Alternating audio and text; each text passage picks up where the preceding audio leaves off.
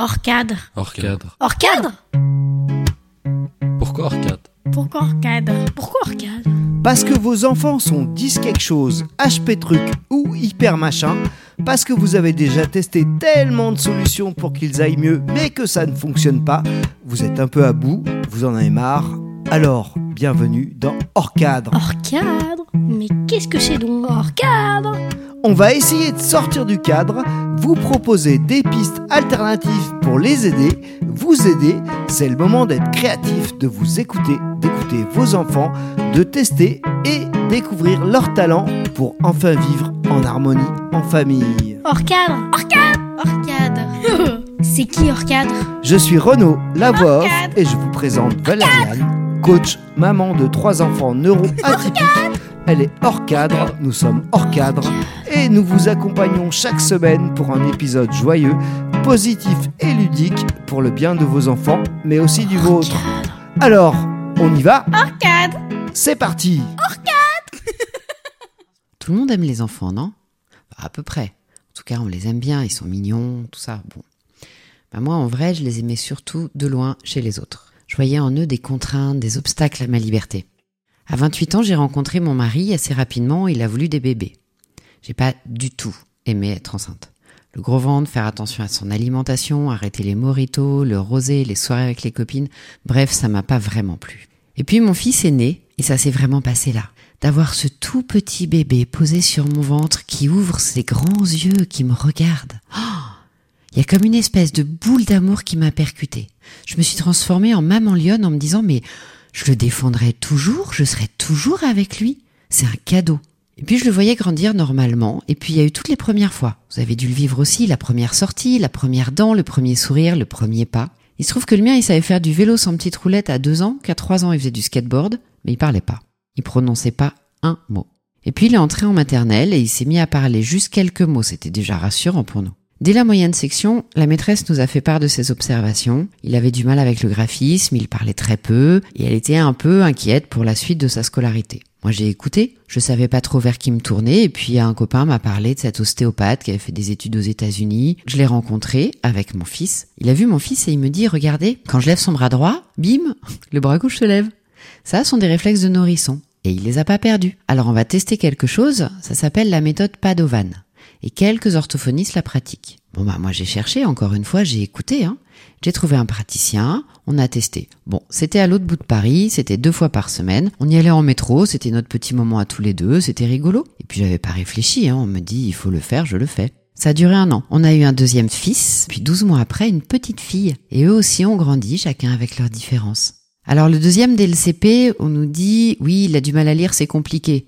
Bah eh oui, c'est compliqué de lire. Il est en CP, il est petit, laissez-lui le temps. Bref, en CE2, ces deux maîtresses un peu revêches façon dragon m'ont convoqué pour me dire c'est un rêveur, il est dans son monde. Bah je le savais, mais c'est précieux d'avoir une telle imagination. Il avait un ami imaginaire qui s'appelait Ngest. Bah, c'était chouette. Et puis la troisième, dès l'entrée en CP, la maîtresse nous a dit Hum, c'est compliqué pour elle les relations sociales. Vous savez, elle observe, elle n'a pas vraiment de copines. Bon, bah on verra les apprentissages après, mais on va commencer par ça. Bon, bah moi je me suis dit euh, c'est plutôt pas mal en fait. Elle a une vraie capacité d'observation. Elle écoute en profondeur, elle est elle-même, elle cherche pas à se fondre dans un groupe. Bah c'est bien, non? En fait, j'étais toujours dans ce bah oui. Et alors? Alors je vous passe toute la suite, mais ça s'est un peu intensifié en fait. Hein. On nous a parlé de troubles 10, de mettre en place des PAP, des PPRE, de faire des tests en vue d'un dossier de MDPH. On est arrivé dans le joli monde des acronymes qu'on connaissait pas. Alors moi je voyais mes enfants grandir, joyeux, épanouis, curieux. Je les voyais progresser chaque jour, je les voyais talentueux mes enfants. Mais en même temps, c'était eux les sachants. C'était pas moi. C'était les professeurs, les orthophonistes, toutes ces personnes qui savent. Alors j'ai écouté et nous avons fait un premier test. Je suis ressortie de là complètement sonnée. On me parlait de troubles neurocognitifs, de TDAH, de soupçons de HPI. Je comprenais rien à ce qu'on me disait. Un trouble de l'attention Hyperactif Enfin, mon gamin, il peut passer une heure concentré sur ces câbles-là. Comment ça, il est hyperactif? Bref, l'aîné, il était suivi par un orthophoniste et un ergothérapeute et ça allait. Mais pour les deux plus jeunes, il fallait se faire des tests à l'hôpital. Alors j'ai écouté encore une fois, hein, et tout s'est enchaîné. On s'est retrouvé à l'hôpital dans le service des troubles neurocognitifs. Troubles, super. Avec mes enfants qui me disaient, mais maman, pourquoi je vais à l'hôpital? Je suis pas malade. Ah bah là, je vous assure, il faut la trouver la réponse. Hein. Et puis, essayer d'être euh, convaincu pour être convaincant. Et puis, il faut rester joyeux. Ça a été des heures passées à attendre, dans le couloir, dans la salle d'attente, avec un grand sourire plaqué sur le visage pour encourager mon fils ou ma fille, pour lui montrer que tout va bien, alors qu'à l'intérieur, j'étais vraiment dévastée. Après toutes ces heures, les diagnostics étaient posés. Alors là, on a vu le professeur des troubles neurocognitifs qui nous a parlé de dyslexie, dysorthographie, dysgraphie, dyscalculie, de TDAH, de HPI, d'hypersensibilité, bref, de troubles neurocognitifs. Waouh, tout ça. Et ensuite, évidemment, on m'a parlé de MDPH, la maison départementale pour les personnes handicapées. Le mot était posé. Handicap. Mes enfants sont donc handicapés? C'est ça? Vraiment? C'est à ce moment-là, je crois que la colère est montée. C'est pas juste. Mes enfants, ils sont joyeux, ils apprennent plein de choses, ils grandissent. Enfin, ça va quoi, ils sont pas handicapés. Si je comprenais bien, avec toutes les rééducations proposées, ça voulait dire que toute leur scolarité, ça allait être galère sur galère sur galère. Des heures à courir partout de thérapeute en thérapeute. Et puis tout ça, pourquoi? Parce qu'ils sauraient jamais vraiment bien lire, ils sauraient pas calculer. En fait, ce serait pour rattraper un niveau correct. Ils allaient passer des heures et des heures en rééducation pour rattraper un niveau correct. Mais enfin, ça me va pas. Enfin, je, comprenais rien du tout. Alors, pour l'anecdote, quand je suis devenue maman, j'avais l'image des triplés. Vous voyez la BD là sur une page qui paraissait dans Elle? Les trois enfants trop mignons avec les petites robes à smoke, le bermuda bleu marine, la chemise en lin, les chaussures bateau. Dis bonjour à la dame, sois bien poli. Oh, ils font des bêtises euh, raisonnables. Vous voyez, vous avez l'image? Bon, bah moi, en voyant mes enfants grandir, j'ai appris à les connaître, ils étaient tout le contraire. Ils disaient pas bonjour à la dame, mais ils étaient très créatifs, sportifs, un peu sauvages. Bon, bon, ils étaient pleins d'émotions avec des remarques pertinentes, surprenantes pour leur âge. Ils étaient joyeux, dynamiques. Alors je me suis posée. J'ai pris le temps. Pour une fois, j'ai arrêté d'écouter et j'ai pris du temps pour moi. Et là, je me suis dit, ok, t'es devant deux routes. La première, tu réponds à ton imaginaire des triplés et tu continues à écouter ce que te disent les professionnels les maîtresses d'école, les sachants. Ça veut dire la loi des 5 minutes par jour. 5 minutes de lecture à voix haute, 5 minutes de multiplication, 5 minutes de relecture de cours, 5 minutes d'exercice d'orthophonie. Bref, de 5 minutes en 5 minutes, on arrivait à peu près à 30-40 minutes. Et on n'avait pas commencé les devoirs. Mais en prenant cette route et avec du courage et du travail, ils arriveraient à suivre une scolarité normale. En tout cas, c'était la promesse. Je me suis dit, ok, est-ce que c'est vraiment ce que tu veux? Ce qui va faire du bien à tes enfants et à toi et là, j'ai vu une deuxième route. J'ai réalisé que pendant tout ce temps, j'avais suivi ce qu'on m'avait dit de faire. J'avais jamais vraiment écouté mes enfants, et encore moins moi. J'ai réalisé aussi que euh, j'avais pas pris soin de moi. Jamais. Et il se trouve qu'à la différence de mes enfants, moi, j'adore lire. Alors j'ai dévalisé les rayons des librairies sur les troubles d'apprentissage, sur l'éducation positive, sur le développement personnel. J'ai lu des bouquins qui s'appellent par exemple Vive la dyslexie de Béatrice Sauvageau et Jean Métellus. Pourquoi être ordinaire quand on peut être spécial? de Joanne Lévesque et Sylvain Guimont. J'ai laissé de côté tous ceux qui expliquent comment aider son enfant en 10 minutes par jour. Et plus j'apprenais, plus j'étais confiante. Alors pour mes enfants, j'allais les observer, les écouter. Et pour moi, j'allais me former pour les accompagner et surtout, j'allais me former pour assumer, argumenter un non, je ne ferai pas ce que vous me dites, je vais faire différemment et ça va aller.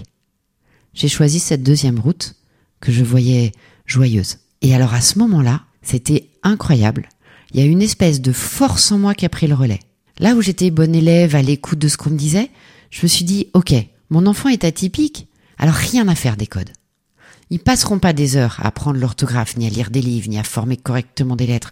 De toute façon, quoi qu'il arrive, on est en France. S'ils font trois fautes dans un paragraphe, ils seront jugés pour ces trois fautes, et pas sur le contenu de ce qu'ils ont écrit, pas sur leur pensée. Alors on s'en moque. Et tout ce temps économisé sur les cinq minutes par jour, ils vont le passer à apprendre autre chose, autrement, et surtout être valorisés dans les domaines qu'ils aiment et où ils sont bons. Alors qu'est-ce que tu aimes? Qu'est-ce qui t'attire? Moi, j'ai pris un abonnement à la Cité des Sciences, je les ai emmenés au cinéma, au théâtre, dans des expos.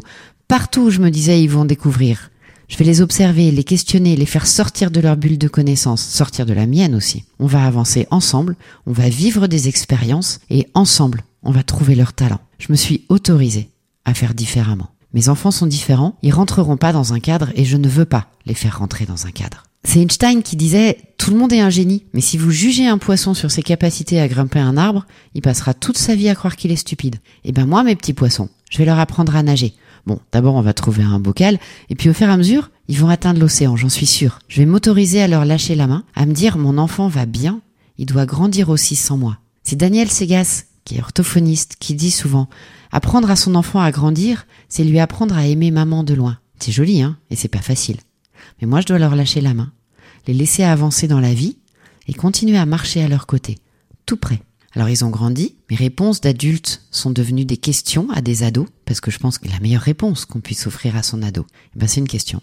Alors on en est où aujourd'hui? Euh, L'aîné, il a choisi le lycée hôtelier. Alors cette année, à un moment, il était tellement insupportable en cours de cuisine que sa chef l'a inscrit à un concours, histoire de le canaliser. L'un des membres du jury, c'était un, chef d'un restaurant étoilé. Eh ben il a gagné le concours. Alors il vient d'avoir son bac, il travaille cet été, toujours dans un restaurant. Et puis pour la suite, euh, j'ai confiance. Lui, il a confiance. Le deuxième, il adore les jeux vidéo, les mangas et la musique. Il joue de l'orgue. Incroyable, hein? À 6 ans, au conservatoire, il a dit « je veux faire de l'orgue ». Ok, il avait pas les pieds qui touchaient les pédales, les claviers étaient un peu grands et un peu hauts pour lui, mais c'est pas grave, il joue de l'orgue. Aujourd'hui, il me dit « je veux composer de la musique pour les jeux vidéo et pour les mangas ». Ok, il a trouvé un ensemble. Alors moi, je cherche, je trouve des tutos, des cours, lui aussi bien sûr, et puis je l'accompagne. Quant à ma fille, elle est passionnée d'équitation. Elle monte à cheval, elle fait de la voltige, elle veut être dresseuse. Alors on habite à Paris, hein, donc c'est pas forcément très très simple. Pourtant elle lâche rien, elle se donne les moyens, elle ose sur les réseaux sociaux, elle contacte les personnes qui l'inspirent. C'est chouette, hein Elle leur pose des questions, comment ils ont fait, tout ça. Du haut de ses 12 ans, moi je trouve qu'elle assure. Et quand je lui ai demandé ce qui l'attirait autant chez les chevaux, elle m'a répondu Bah, maman, les chevaux, ils me jugent pas. C'est fort, hein, parfois les réponses des enfants. Mes enfants ne sont pas handicapés. Alors sur leur chemin, il y a des situations de handicap. Si vous leur demandez de lire un texte à voix haute, devant plein de gens, par exemple. Mais sur un cheval, en cuisine, dans la musique, ils sont brillants. Vraiment.